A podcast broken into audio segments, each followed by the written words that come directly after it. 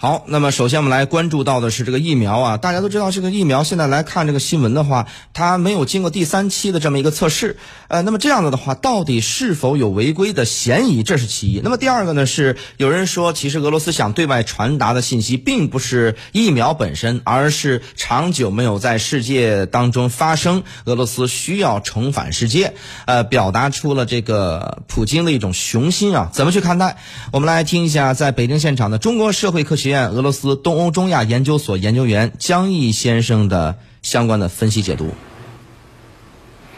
呃，首先我们看啊，这一次这个疫苗它所起的这个名字叫卫星。呃，卫星大家知道，人类第一颗人造地球卫星就是苏联发射的。那么这一次面临全球面临这么大的一个疫情，第一支疫苗又是俄罗斯做出来。呃，所以应该说它有非常强烈的一种呃政治信号。呃，所以在一定程度上来讲，疫苗现在俄罗斯的第一个这个疫苗的出现，呃，它应该说是具有非常明显的一个政治符号的。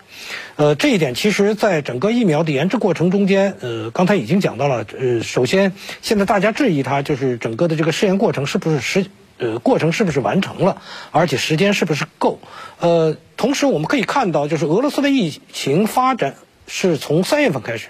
但是四月份的时候，普京就。已经开始向政府提出要求，要求要加快疫苗研制的进度，缩短研研制的时间。这个非常明显的就已经表现出来了，政府是非常想在新一轮的这样一种科技的竞赛中间要拔得头筹，要尽可能的在整个国际格局，包括国际科技格局重新洗牌的这样一个进程中间，俄罗斯要占据自己的一个有利的位置。所以从这意义上去理解。呃，卫星疫苗的这样一个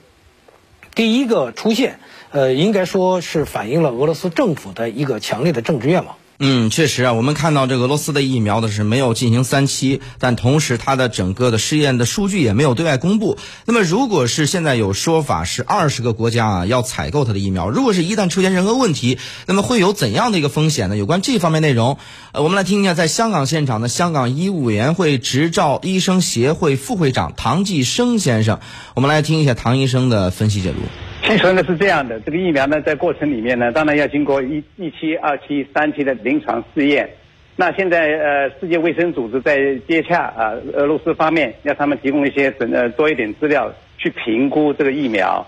那我相信这个是呃用世界卫生组织专家组这个意见呢，就会比较客观一点。现在呃在这个阶段，我们去批评俄罗斯的话呢，因为我们手头上没有任何资料嘛，所以这个时候去批评他、否定他的话呢。这样做本身就是不科学的。科学的话呢，就是应该，呃，让那个世界卫生组织和那个俄罗斯在呃这个过程里面看他们的资料，评核他们的那个临床试验是不是可信，那个呃那个结果是不是可信。这样的话呢，到最终他们推出来的时候呢，如果有世界卫生组织的认可的话呢，那就呃呃政治上面的因素就会不攻自破。那就是如果真是有效的疫苗的话呢？对全球的新冠疫情来说呢，是一个很很好的喜讯，可以拯拯救很多人的生命。所以在这个意义上来说呢，我觉得现在去做任何的判断呢，说它是不行的话呢，还是为时过早。我觉得要要等待一些多些资料才行。